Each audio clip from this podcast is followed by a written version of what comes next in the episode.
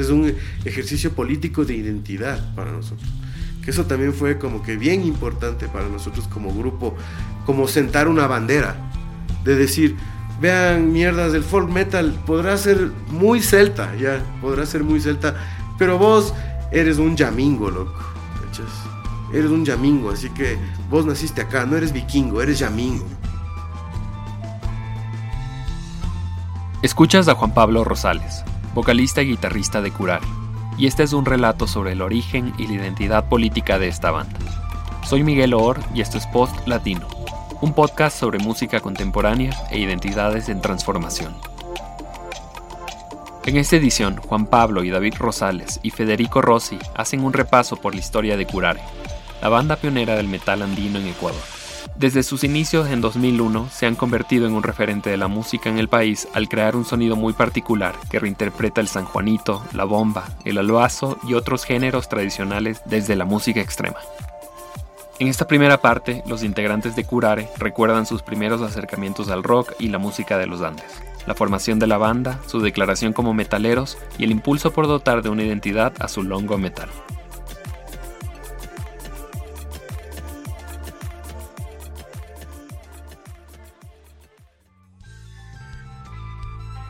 Yo soy Federico, soy el bajista. Yo soy Juan Pablo, soy guitarrista y grito. Yo soy David, eh, baterista y voz.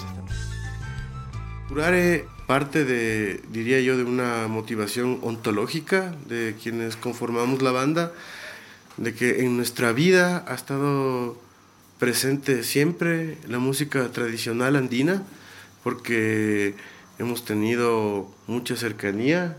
Nosotros dos nos criamos en Ibarra, mi hermano, el baterista y yo, somos hermanos primero, entonces tenemos esa vivencia y compartimos con compañeros de colegio, Imbayas, Otavalos, conocimos fiestas de los barrios de tradiciones quichuas, los San Juanes, es una tradición muy fuerte en, en, Ibarra, en muchos de los barrios de Ibarra.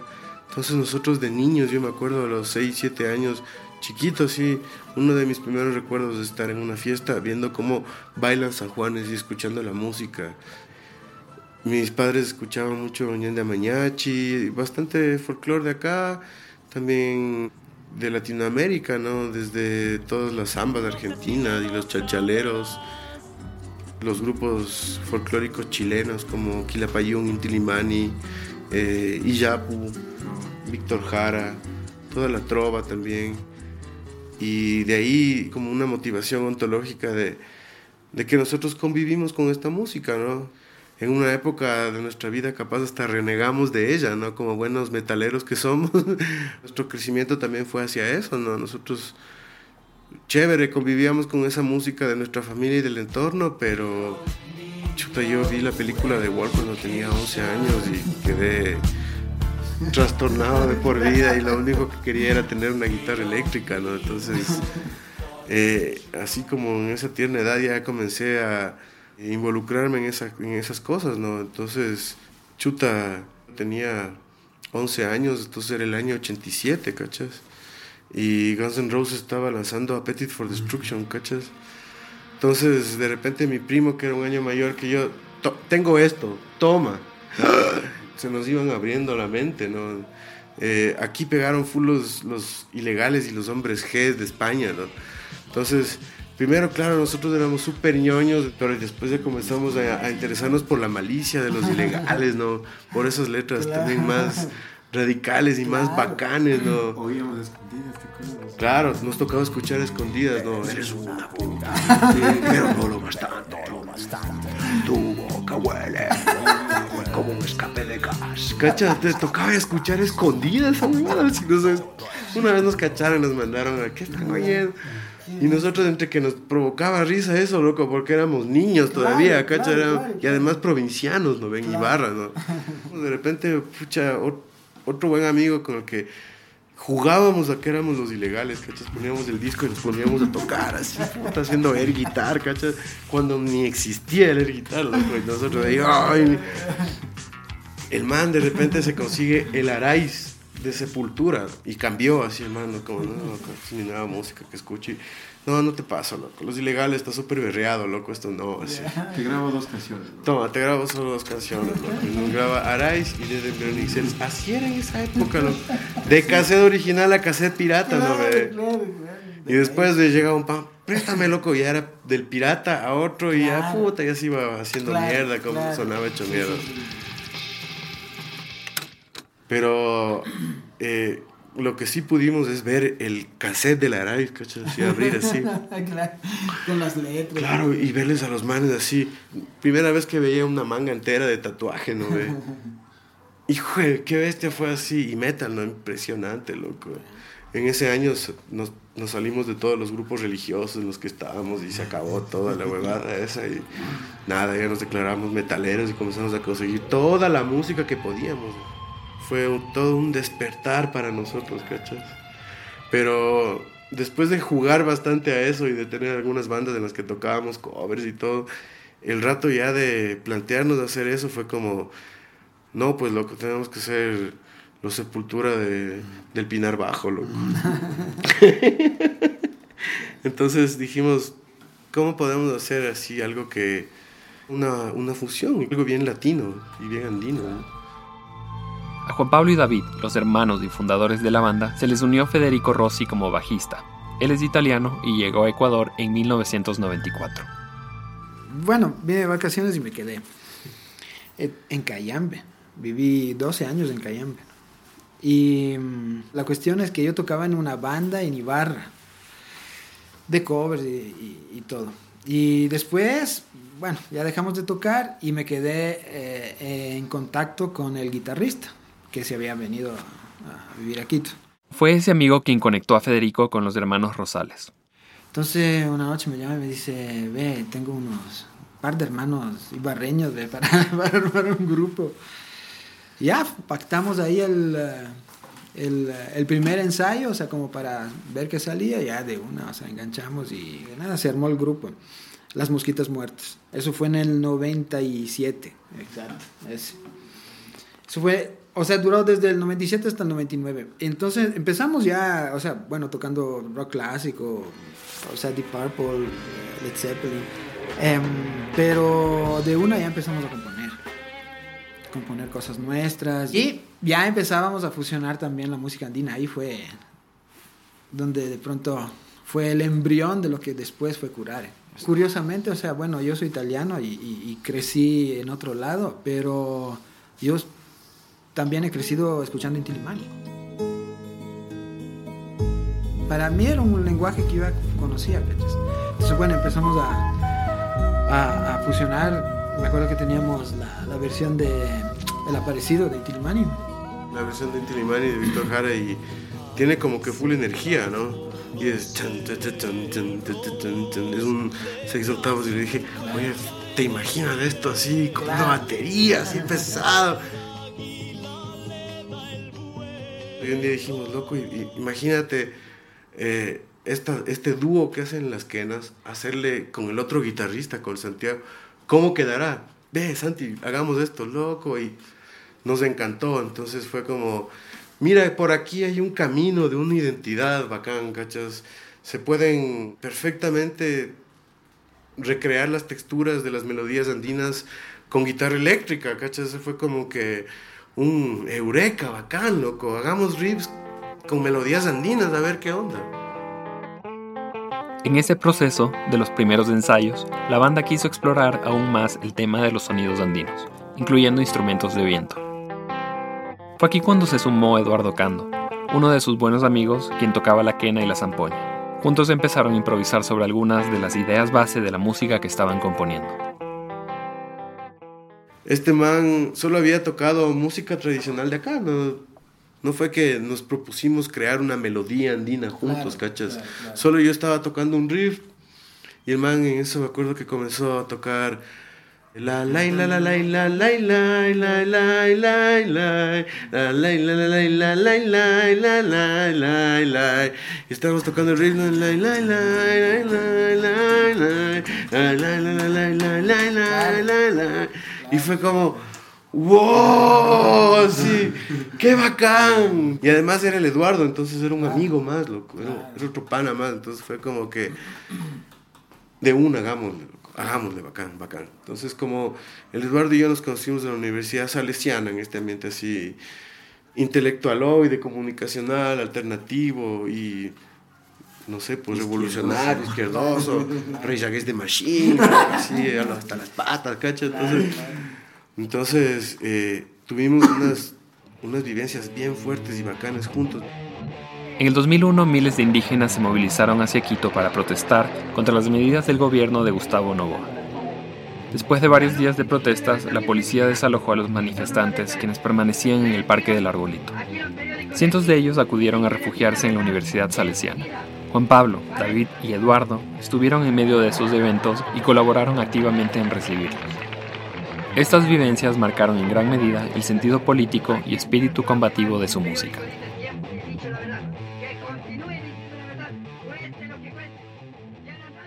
Entonces el momento más cumbre de la noche fue que estábamos cantando coplas con los manes, dice que cuando eso te llega a nosotros y nosotros comenzamos, ellos tienen el poder y lo van a perder, tienen el poder. Y los manes, loco, estábamos hecho bomba, comienzan a colitarnos, loco, ¿cachas?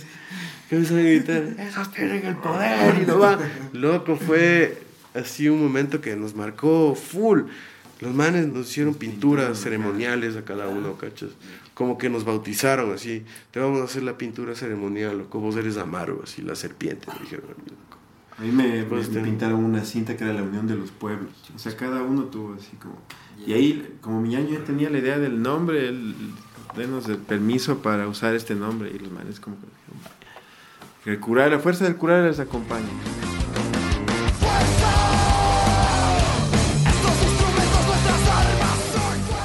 Creo que eso nos pasó también al tratar de buscar una palabra fuerte para, para, para la banda. Creo que ese peso nos ayudó, fue como una roca que comenzó a moverse y, y se sigue moviendo hasta ahora. La música de Curare se caracteriza por su alto contenido político, lo cual contrasta con la mística de parajes andinos, selváticos y costeros, que se construyen con la letra y las melodías de quenas, zampoñas y guitarras. Y además recogen una porción de la enorme sabiduría ancestral de esta región de América Latina. En esa línea, los integrantes de la banda reflexionan sobre la composición de Tiahuanaco, un enigma en medio de los Andes que sirvió como inspiración para una de las canciones de su disco Portales de los Andes. hay un montón de huecos y de vacíos en la explicación de, de nuestro origen, ¿no? Entonces, esto nos, motiva sobre todo porque nos propusimos en nuestro nuevo disco hacer canciones como Tiahuanaco que hablan de estos temas y llamarlo Portales de los Andes, referirnos a lugares mágicos, eh, lugares sagrados, lugares especiales de los Andes. En el intro necesitábamos algo que suene boliviano, ¿no? O sea, para las partes suaves en realidad necesitábamos algo que, que nos transporte allá, ¿no? Entonces, la armonía de que estamos haciendo las cuerdas es, se acerca más a eso, ¿no? Yo siempre estamos buscando replicar melodías andinas o utilizar colores andinos en nuestra paleta de guitarras eléctricas con distorsión.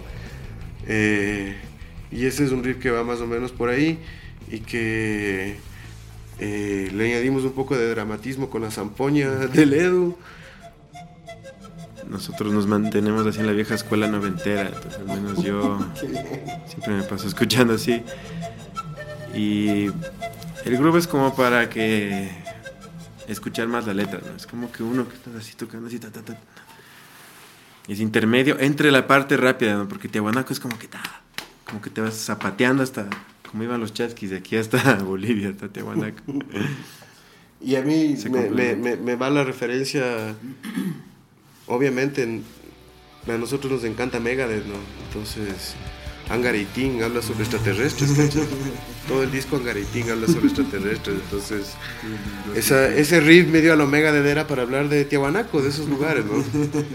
Por eso también, ese ya lo hicimos así, cuando nos reunimos, vean, aquí está esta idea, ya chévere, ¿qué le vemos de verso? Vamos algo medio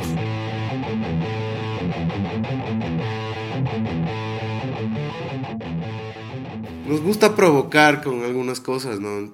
Y provocar así en el sentido sac de la rocha del, del, del asunto, ¿no? Entonces, por ejemplo, decir que Tiahuanaco es un territorio liberado, ¿cachai? Es como políticamente fuerte, así nos interesa también eso.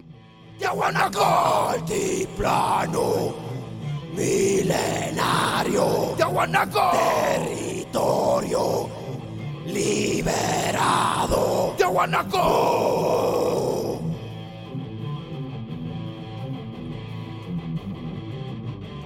Somos los herederos. De su sabiduría, la tecnología. para Eh, es una referencia a, a los incas, que son los herederos de la cultura de Tiahuanaco y que no se distinguen por sus pirámides gigantescas ni, ni, ni por sus grandes obras arquitectónicas, sus palacios, sino por un sistema de irrigación perfecto de todo su territorio, un sistema de canales para regar sembríos. Eso también es una premisa de Curare siempre. Hay muchas cosas en nuestras culturas andinas y tradicionales que generalmente eh, la opinión oficial las desprecia, que nosotros creemos que son muy útiles y muy válidas, sobre todo para un mundo como el de ahora, ¿no? que, que necesita a gritos prácticas más saludables con el ambiente. Cuidar ¿no? la tierra con su evolución de la conciencia. Marca el inicio de una nueva vida. Había que darle un sentido bien maternal, ya que estamos hablando de esto de que esto es una sola tierra, ¿no? Además, esto que me recuerda a, a Sabia Nueva, toda esa influencia andina que tenemos de Inti Limani. Eso es gracias a nuestra madre que nos enseñó a valorar esa música. Entonces, al mismo tiempo, como en la parte en la que la quena se eleva, es eso, el vuelo del cóndor. Para mí esta parte es como, lo estás viendo desde arriba de Tehuanaco, ¿no? Pero un vuelo de, como que se ve la historia pasando miles de años, que las culturas siguen ahí todavía con sus danzas, con sus fiestas. Ni la conquista pudo cambiar todo eso, entonces me salió tan de adentro eso que cu- cuando yo estaba tocando el bombo, la corchea que en el San Juanito va en el tiempo 3, en este va en el tiempo 4, entonces la morenada boliviana también es como se conectó todo de una y me salió del corazón. Es una parte bien emotiva esto, por eso tiene ese toque así tan sentimental ahí. Luego dijimos así, queríamos algo bien cercano, ¿no? Bien familiar, entonces tenemos que hacer una parte menor, obviamente. Y después digo yo, oye, pero si en la parte menor, así como que le modulamos a la, cuarta, así. Eso va a quedar como, no sé, como ya viene el niñito. Chucha, cuando hay ese cambio, loco, es maldito, pero no te da.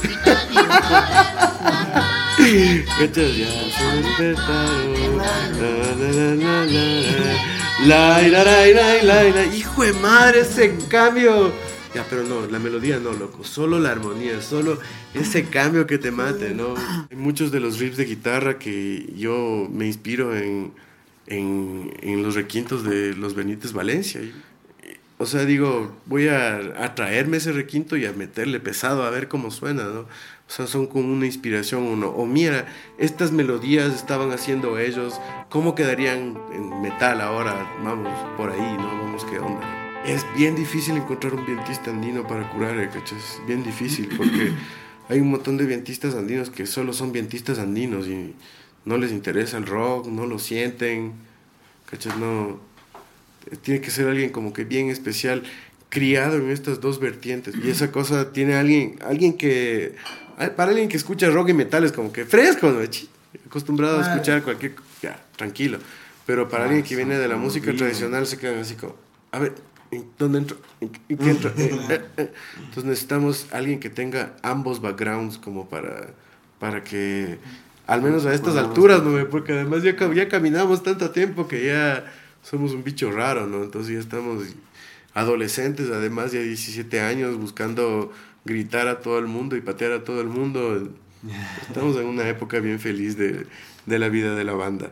Y nuestro nuevo disco, en verdad que, que refleja eso, ¿no? refleja ese estado de felicidad en el que andamos ahora. ¿no? Escuchemos ahora el viaje por los paisajes místicos de Tiahuanaco de Curare.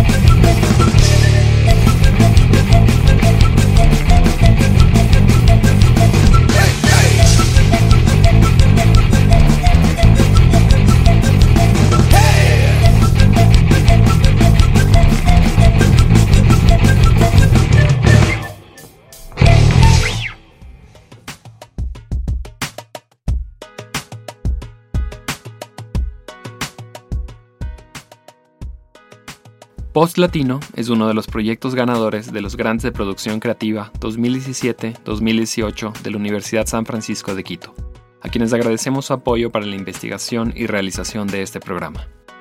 Este podcast fue producido por mí. La edición, la mezcla, el diseño de sonido fueron realizados por Camila Espinosa, alias Milú. La canción principal se titula Tamilla y es de Auma. El tema de los créditos es la cumbia quitapenas Tribilin Sound Remix y es de Lascivio Bohemia. Ambas canciones aparecen por cortesía de Edmund Records. La versión de Tehuanaco proviene de una sesión en vivo producida por Wilson Bravo y Río Arriba Producciones, a quienes agradezco por su tiempo y contribución a este proyecto.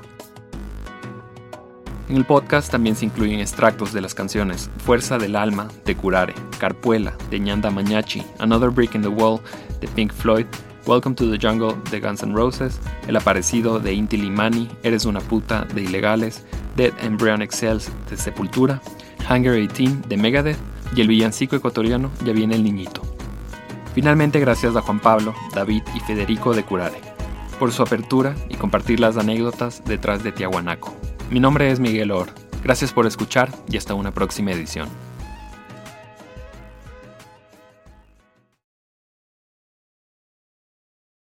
Para escuchar otras ediciones de Post Latino, visita radiococoa.com o suscríbete a su canal de SoundCloud o a través de la aplicación Podcast disponible en dispositivos Apple.